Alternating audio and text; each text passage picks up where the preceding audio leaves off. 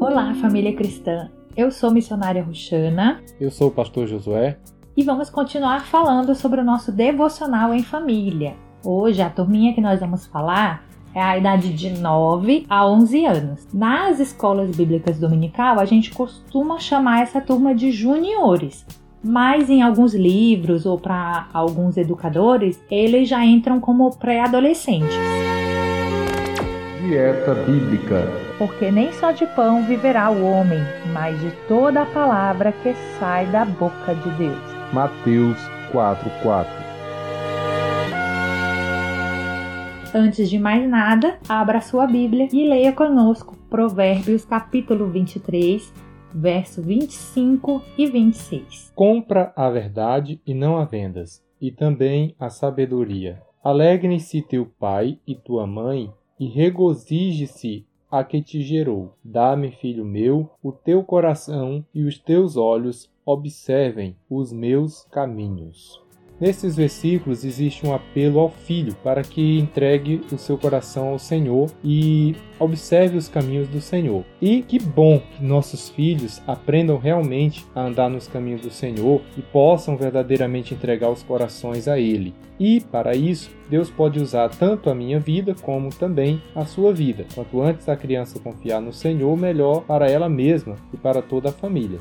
Mas para a gente está ensinando essa criançada a lidar melhor com a palavra de Deus e com esse temor que elas precisam, é importante também a gente entender as características dessa idade. Bom, nessa idade, se você tem aí um menino ou uma menina nessa idade de 9 a 11 anos, você vai concordar comigo. Eles gostam muito de passear, de fazer coisas diferentes, coisas novas, gostam de passatempo, de aventuras, de ser desbravadores, de fazer acampamentos.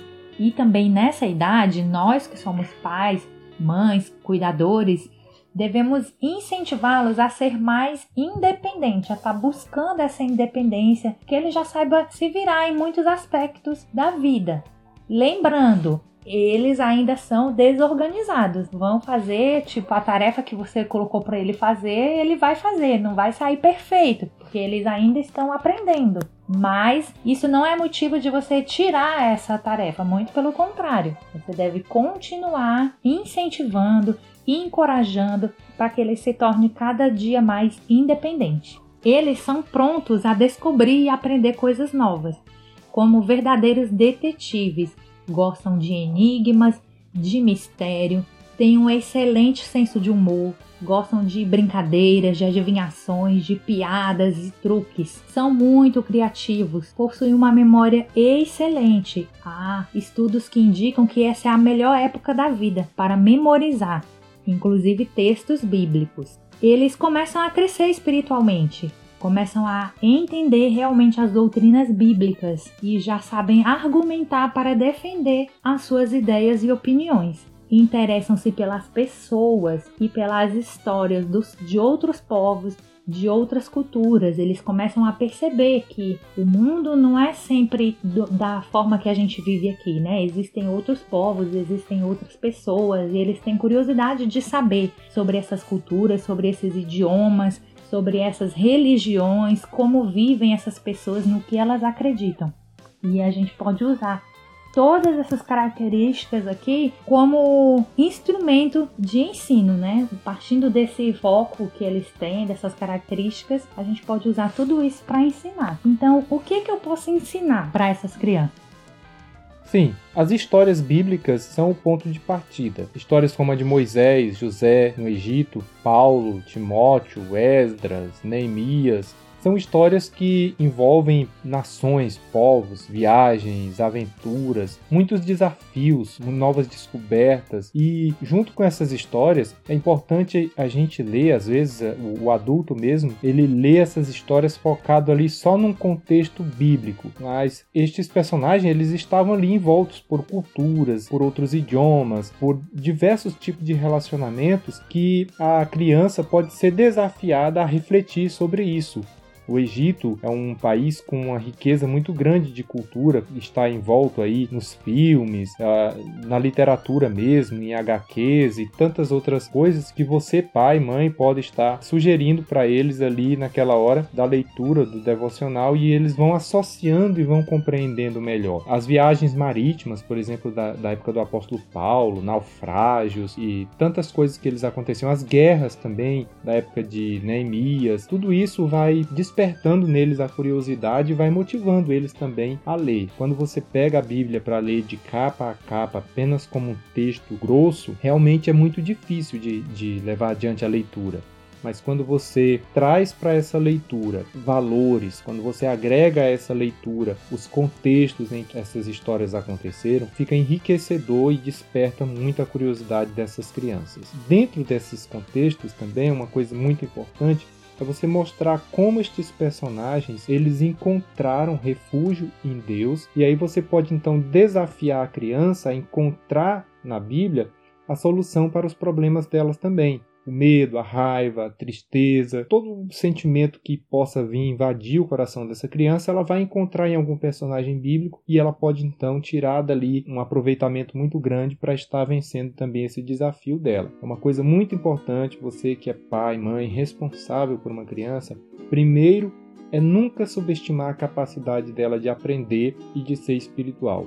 E segundo, não ignorar esses problemas. Às vezes ela está triste, zangada, chateada. Você deve considerar isso e se perguntar por que, que ela está assim. Porque aí você vai poder então responder de maneira adequada e ajudar essa criança a passar por essa fase. Uma outra coisa importante são os métodos, né? Você pode fazer acampa dentro com as suas crianças. Para quem nunca fez ou não sabe o que é, quando você reúne ali a família, o pessoal e, improvisa sua barraca dentro de casa, ou cobertas para dormir no chão ali, ou travesseiros, é, às vezes para simular ali um piquenique, seria um acampamento que você faria, por exemplo, no, na mata, você vai improvisar ali dentro de casa, é o que a gente chama de acampar dentro. As meninas gostam muito de festa do pijama e também se pode fazer caça ao tesouro bíblico, pode convidar amigo, amiga também para dormir aí sempre com, com cuidado, com muita responsabilidade também, né? Um primo para brincar. É, agora, no momento que nós estamos gravando, nós estamos em um período de isolamento social, é mais difícil, mas tendo um feriado, tendo a possibilidade, você pode estar então aproveitando essas possibilidades. Como a missionária falou no episódio anterior, você não vai fazer isso tudo de uma vez, mas a cada dia você vai tentando implementar um desses desafios para enriquecer o seu momento devocional com o seu filho. Você também pode fazer competições de decorar versículos ou mesmo capítulos, né? Como os salmos, tem salmos que são bem pequenos e você pode estar incentivando eles a decorar. Pode ser uma competição ali de uma semana, de uns dias ou só no momento, mas é um recurso que você pode usar. Muito importante também é você encorajar essa criança a ter realmente um compromisso com Deus. Nessa idade, a criança deve aprender a amar a Deus e a ter Deus como seu amigo pessoal, Aqui a criança não pode mais ir à igreja apenas porque o pai e a mãe vão e aí ela acompanha. Não, ela tem que ser desafiada a dedicar-se realmente, dedicar a sua vida a Deus. Uma escolha pessoal. Para isso, você precisa incentivar essa criança a começar a fazer o devocional pessoal dela. Tá? Então, além dela participar desse momento devocional que vai ser a família toda, ela vai ser encorajada a tirar ali 5, 10 minutinhos do seu dia, só ela e Deus, como a gente comentou lá nos primeiros episódios aqui do Dieta Bíblica. Então, quanto antes ela começar, melhor. Aqui nessa idade a criança já consegue ler com autonomia, já consegue refletir sobre o texto que ela leu. Então, compre uma Bíblia nova, compre um caderninho ou agenda para que ela possa estudar. Ajude dando algumas orientações, por exemplo, eu já falei lá também no, em outro episódio, né, que um bom livro para ela começar é pelo livro de Marcos. Então, ajude ela a se organizar. Cada dia você vai ler cinco versículos, dez versículos. E vai seguir, né, nessa narrativa de Marcos, ali você vai incentivá-la a anotar nessa agenda o que ela aprendeu. Ela pode também desenhar se ela achar conveniente, né, achar melhor. Incentive também a leitura de bons livros cristãos. Elas gostam muito de histórias biográficas, biografias de missionários, de homens e mulheres inspiradoras que fizeram coisas incríveis na mão de Deus. Então essas histórias são muito tocantes. Uma boa ficção também, né? Com mistério, com enigma, com tudo isso que elas gostam, mas com o ensino cristão também. É, envolvido ali nessas leituras. Aí é uma coisa que também se torna um desafio, porque muitos pais e mães não têm o hábito de ler.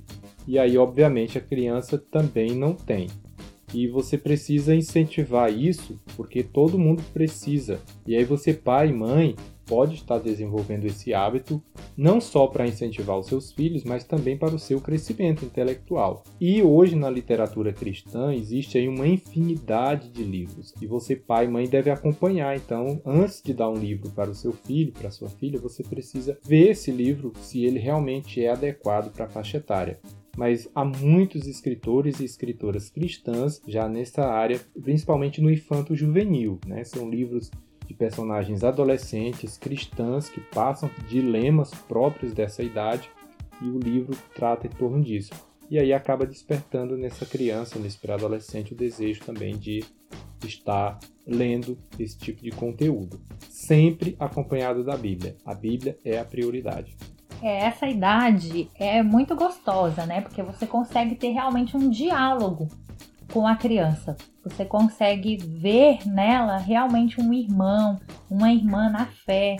Inclusive, é, você pode debater alguns temas bíblicos e eles vão, gostam de argumentar, de, de mostrar na Bíblia o que eles já sabem.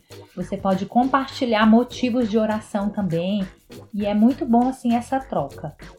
Vamos então orar por esses crentes de 9 a 11 anos, pedindo crescimento espiritual, salvação para os que ainda não receberam o Senhor em seus corações. Querido Deus e Pai, Senhor, nós sabemos que tu tem uma obra maravilhosa, meu Deus, para fazer na vida de cada um dos nossos irmãos e irmãs, meu Deus, mesmo ainda pequenos, meu Deus. Para nós eles são pequenos, mas para ti eles são preciosos e eles são uma matéria-prima sem igual. Por isso nós te pedimos, Senhor, nos dá sabedoria, meu Deus, para ensiná-los, para instruí-los nos teus caminhos, para que eles possam crescer espiritualmente, meu Deus, e superar em tudo o que nós estamos fazendo aqui, que essa geração seja melhor, seja mais espiritual ainda do que a geração dos seus pais. Nós te pedimos também, meu Deus, salvação. Se acaso tem aí ainda alguma criança de 9 a 11 anos nesse lar que agora nos ouve, que ainda não entregou o seu coração a Jesus, nós te pedimos, meu Deus, venha através da tua palavra e do teu Espírito Santo fazer a obra de salvação e de redenção nessa vida, meu Deus. Eu te peço em o nome santo do teu filho amado, Jesus. Amém. Então por hoje é isso. Só lembrando que se você quiser mais dicas, né? Na verdade, dicas de livros, é, materiais, tanto para criança como para o adulto, de repente para estar tá fazendo o seu devocional pessoal ou também para estar tá lendo, né? Você pode nos mandar mensagem, tá bom? Mande mensagem pela nossa página no Facebook ou no Instagram e comente que você gostaria de dicas é, literárias, que aí a gente vai preparar um, uma resposta para você. Então é isso. Que o Senhor abençoe ricamente nossas famílias, que a vida desses pequenos seja cada dia mais também edificada para a glória de Deus. Cuide do seu filho, da sua filha, não subestime a capacidade deles. E você, criança que está ouvindo agora com o papai e com a mamãe esse podcast, já fica aí valendo então para você também esse desafio de você mesmo tomar a iniciativa de ter o seu momento devocional com o Senhor. Não esqueçam de inscrever-se no nosso perfil do Instagram, arroba Dieta Bíblica, e também no Facebook, arroba Dieta Bíblica. A nossa página você pode curtir e estar comentando também lá as nossas postagens. Ok? Deus abençoe e até o próximo episódio.